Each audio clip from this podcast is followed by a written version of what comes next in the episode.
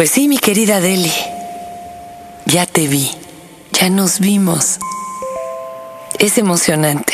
Fíjense que es toda una experiencia. No importa cuánto se haya leído del parto, del embarazo, de ser padre, cuánto te hayan contado o sentenciado los papás así con el dedo en alto de cuando tengas hijos lo entenderás, ¿no?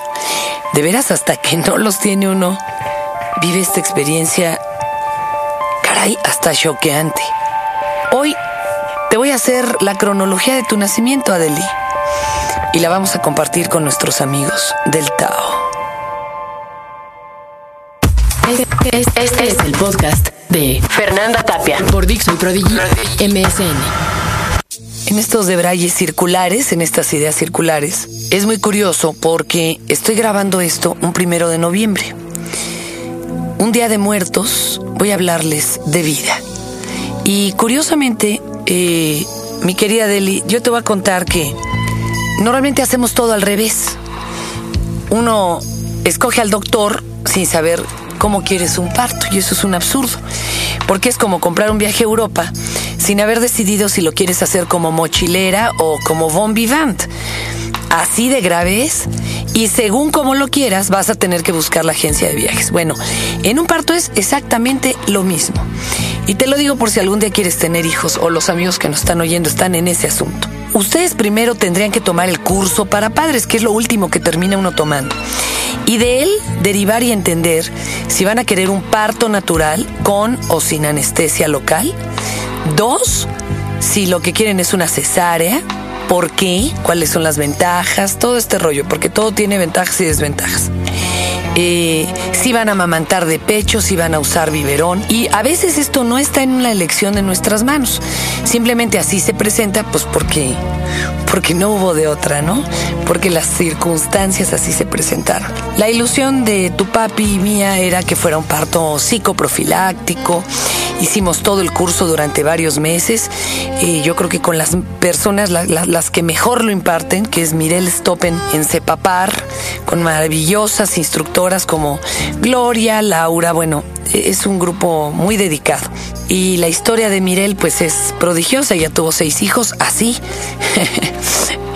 Gloria es partera, su abuela fue partera y nos muestran muchos videos de partos incluso en casa, que es lo de hoy, déjame decirte. Y pues bueno, tu, em, tu, embarazo, tu llegada nos agarró de desprovisto.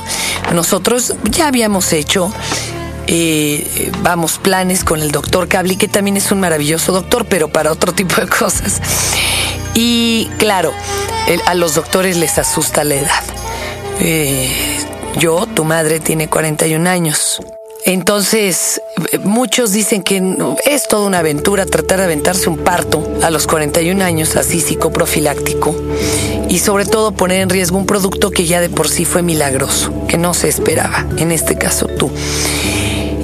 Entonces, después de haber hecho todas las respiraciones, jadeos, pujos, todos los ejercicios, porque nos ponen a hacer una cantidad de ejercicios que no haría uno ni siquiera sin estar embarazado.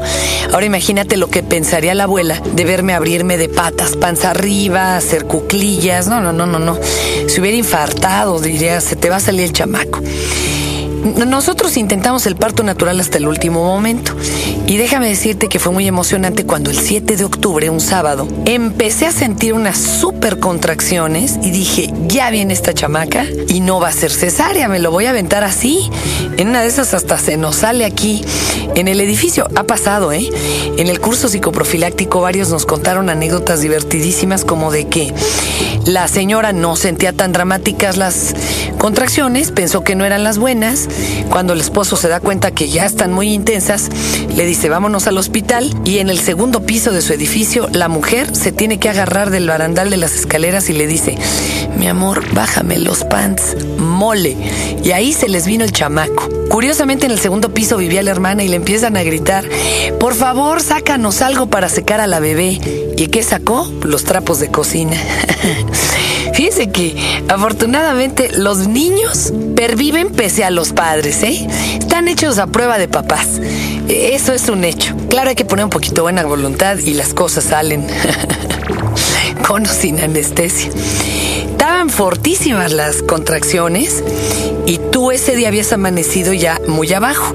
Es decir, mi panza se veía muy abajito y estoy segura que tú ya tenías la cabecita muy cerca del cuello de la matriz. Y de repente se detuvieron, me dio un baño y se detuvieron, o sea, no era el trabajo de parto bueno. ¿Qué hicimos? Ah, pues nos fuimos a ver la presentación de Lelutiers en el auditorio. Yo dije, igual ayudamos con un poco de risa y esto se da. Pero no, yo creo que es la vez que has oído más tiempo seguido reír a tu madre. No se vino, no se vino la bebé. El domingo estabas incluso más arriba. Yo creo que te espantaste con las contracciones o dijiste, no, no, no, no sé, aquí está tan chido, yo a qué jodido salgo. Y que te regresas. Total, el lunes nos vio el doctor y nos dijo, mire, ya está en tamaño, ya está en tiempo, está en término, no le haga más a loco, la veo el miércoles. Hay, hay, quien dice que son miércoles de cable porque es famoso este doctor por hacer cesáreas los miércoles. No es este doctor, Adeli. Déjame decirte que desde los setentas los doctores se acostumbraban a operar en miércoles. ¿Por qué? Pues porque te tienen dos o tres días en el hospital y te vas a tu casa el fin de semana tranquilamente. Y la verdad es que este doctor y todo su equipo la tienen muy armada. Es como querer ir a pedir a una producción eh, en línea, en masa, en serie de autos, pues, que te hagan uno especial para ti, pues, está un poco complicado. Entonces eh, llegamos muy temprano al hospital escuchando una relajación, un catabasis que nos grabó Pedrito, tu papi precioso y al cual eh, colaboraron Arturo Tapia y Silvia Lachinos con el soundtrack porque nos mandaron unas rolas maravillosas y sirvieron perfecto para este ejercicio de súper relajación. Yo creo que muchos dirán, ¿y para qué se relaja si la iban a anestesiar con raquia? No, no se crea, no es enchilame otra. Me cae que hace falta relajarse, porque si no la cosa se pone intensa, ¿eh? Yo llegué eh, pasé a la sala de labor, muy ingenua, llevaba, ay, mi super camisón, mi bata, unas calcetas calientitas. No, hombre, ¿cuál Juan? Me pusieron todo lo del hospital, que dicho sea de paso, la verdad es que naciste en un hospital sumamente pedorro, sumamente nice, el Ángeles de Interlomas. Todo esto gracias a que en el Canal 40 se mocharon con un seguro de gastos médicos que podía absorber la cesárea. Si no, pues déjame decirte que eso hubiera sido imposible. Tus papás solo teníamos seguro de gastos de buceo. O sea, podíamos pedir un helicóptero que nos recogiera en Sudáfrica eh, con un mal de descompresión, pero tu madre no estaba protegida para un parto. Pues es que era lo último que nos imaginábamos. Entonces, llegamos a este hospital verdaderamente precioso, donde te tratan en algodones, nadie te pone una mala cara, afortunadamente. Y llegó el anestesista. El anestesista es maravilloso, es una morsa, es, un, caballero delicioso que se ve que se echa unas 10 raquias diarios. Entonces, ¿en serio? Tiene una supermano, ya ni lo sientes. Él te va diciendo, va a sentir un piquetito en la izquierda y ahora al lado derecho va a sentir un como destello. Sí, y lo que te va describiendo lo vas sintiendo. Rarísimo. Hay quien dice que la raquia duele mucho, a mí no me dolió nada. Amigos, les tengo que confesar algo. Esto no es sino morfina en la mitad de tu cuerpo. Claro, se te sube a cualquier lado y yo que no tomo ni refresco de cola, no les quiero decir cómo me puse con la morfina. No, hombre, estaba de un mendigo feliz. Yo estaba exultante, eufórica. Cuando me dijeron ya la vamos a llevar al, quirófano, yo dije a huevo y para luego es tarde. Entré contando chistes. Los enfermeros y las enfermeras primero fruncían el ceño y ponían ojos de interrogación, que era lo único que les veía. Pero después agarraron la onda y se empezaron a reír conmigo. Eh, ¿Para qué le cuento? O sea, fue una cosa muy divertida. Eh, en, el, quirófano, pues a, la madre no la dejan ver mucho, qué bueno, porque dicen que es medio impactante. Pero Pedrito, tu papá, estaba sentado junto, metió una cámara de fotografiar muy a regañadientes porque él no quería estar en ese asunto. Él quería disfrutar tu nacimiento. Y pues de repente que empieza a oler a quemado, man. Así como cuando el dentista está quemando una amalgama, una endodoncia, yo dije, ¿qué pasa? Le digo quedito a, a Pedro, oye, ¿qué se está quemando? Y me dice, creo que tu piel, pues sí, ya la mendiga abertura no la hacen con bisturí, sino que se le echan con láser. Y hacen dos. Una que es la externa, que está casi a donde se me acaba el cuerpo, y no es tan grande. Y la otra, la interna, que es unos dedos más arriba. Eh, tú estabas tan arriba como anginas que de plano le dijo el doctor Cable al anestesista, ay, empújanosla, ¿no? Híjole, esa maniobra es peligrosísima porque te andan a mí rompiendo costillas y a ti sabrá Dios qué haciendo. La cosa es que me dice el doctor, en dos segundos nace su niña, el anestesista jaló a, tu papá para que estuviera en primera fila con la cámara lista y naciste. Y lloraste de inmediato. Fue un... No, no fue un llanto de tristeza, fue un avisar, ¿por qué me sacan si aquí hace mucho frío? Te recibió el doctor Cardona, que es tu pediatra y es un pediatra que está especializado en puro trillizo y cuatrillizo, o sea que esto, no, hombre, era cualquier cosa. Y lo primero es que te enseñan con nosotros, pero te habían levantado del, del, pescuezo, así como si fueras un cachorrito, para que vean que tenías buen pedigrí, buen abuelengo. Llevan, te limpian, ahí estuvo junto tu papi, y luego te acercan con nosotros. Ahí me di cuenta que había salido completamente a tu papá, porque tenían los ojitos cerrados y como que abrías uno y levantabas la ceja y como que fruncías el ceño y levantabas el otro y tratabas de vernos. Y eso fue todo. Neta, creo que no tomó ni 15 minutos, chavos. O sea, yo creo que en el quirófano no estuve ni 10. Así de rápido. No, pues yo estaba feliz. Le dije al doctor anestesista, oiga, de esto que me puso hoy, tres para llevar, por favor. No, no, no, es la neta. Con razón los mendigos soldados de Vietnam se hacían adictos a la morfina. Y me llevan a recuperación, pero yo ahí ya sentía que te extrañaba. Yo dije, ¿por qué no me dan a mi bebé? Después de ahí me mandan al cuartito y la verdad es que primero no querían prestarte, no querían dejarte con nosotros toda, toda la noche y toda la tarde porque el doctor estaba espantado. A ese hospital eh, la verdad es que asisten muchas familias judías y ellos sí acostumbran a hacer un gran festejo por el nacimiento de los niños, a tal grado que las visitas no paran. Pero la verdad es que de toda tu familia, porque déjame decirte, mi Adeli, que somos nacos, pues el hospital quedaba re lejos. Entonces, casi no fue nadie. Tuvimos siete visitas y claro ya, las visitas ya empezaron a llegar, pero acá en el departamento. Entonces consintieron en que llegaras a, al, al cuarto en la noche. Esa es otra historia, señores. Porque resulta que la niña es calladita, calladita, calladita y se duerme, se duerme, se duerme. Claro, pues le estás pasando algo de la morfina por la teta, ¿no? Y se te cuaja y se te hace como hilacho cuando tú lo que quieres es que se te prenda de la chichi.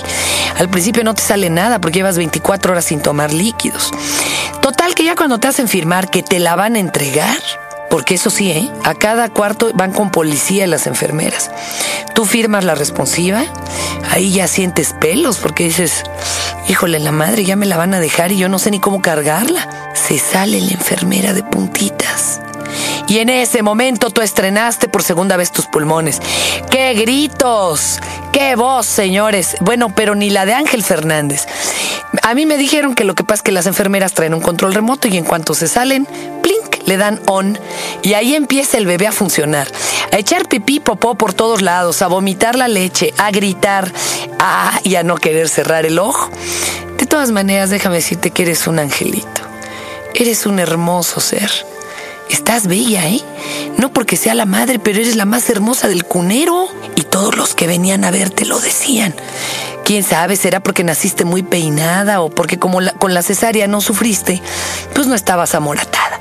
El primer susto, señoras y señores, es cuando llegamos a la casa y ya te teníamos para nosotros solos. De veras, nadie conoce el miedo hasta que no pare un hijo. Está cabrón. Resulta que te dejamos acostada en tu cuna, todavía no tenías una cuna con el desnivel correcto, pusiste tu bracito frente a tu cara y, mientras dormías, echaste un poco de leche que después absorbiste por tus fosas nasales. El chillido se debe de haber oído hasta la Nápoles. Fue una cosa aterradora y no sabes qué susto para tu papá y para mí. Tu papá con todo que sabe primeros auxilios y demás, olvídalo, ¿eh? Te pusimos boca abajo, te extrajimos flemas, tú te estabas poniendo hasta morada, pero ya de tanto llorar, no del ahogo.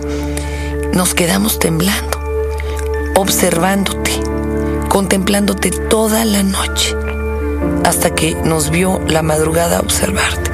Nos dio miedo porque estuvimos a punto de perderte cuando no teníamos ni siquiera unas horas contigo. Pues sí, señoras y señores. Estamos en este periodo en que hay que conocerse. Porque yo debuté como madre y tú debutaste como hija, mi querida Adeli. Te queremos mucho.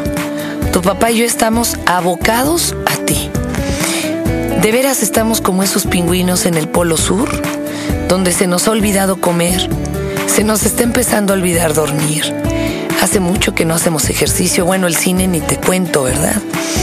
Y yo lo que hago es tomar mucha agua y muchas vitaminas, porque parece ser que lo vamos logrando. A los 15 días te revisó tu doctor y nos dijo, oye, no solo no perdió peso, ganó casi 300 gramos. Y yo le contesté, sí, doctor, fue una labor tetánica. Adeli, te quiero mucho. Bienvenida. Se ve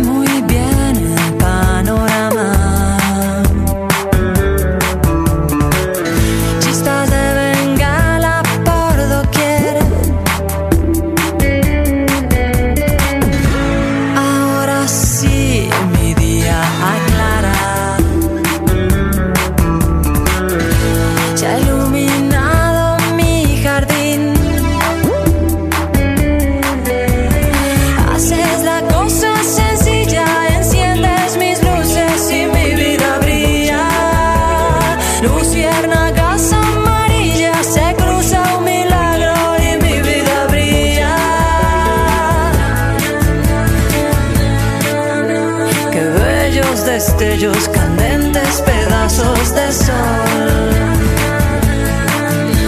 Todo cristalizas, me envuelves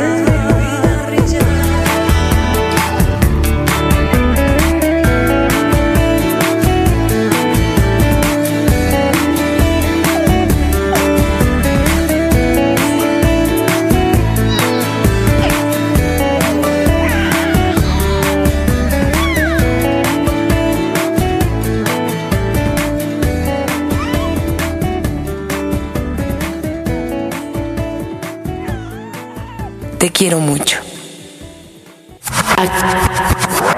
Acabas de escuchar el podcast de Fernanda Tapia por Dixon Prodigy MSN.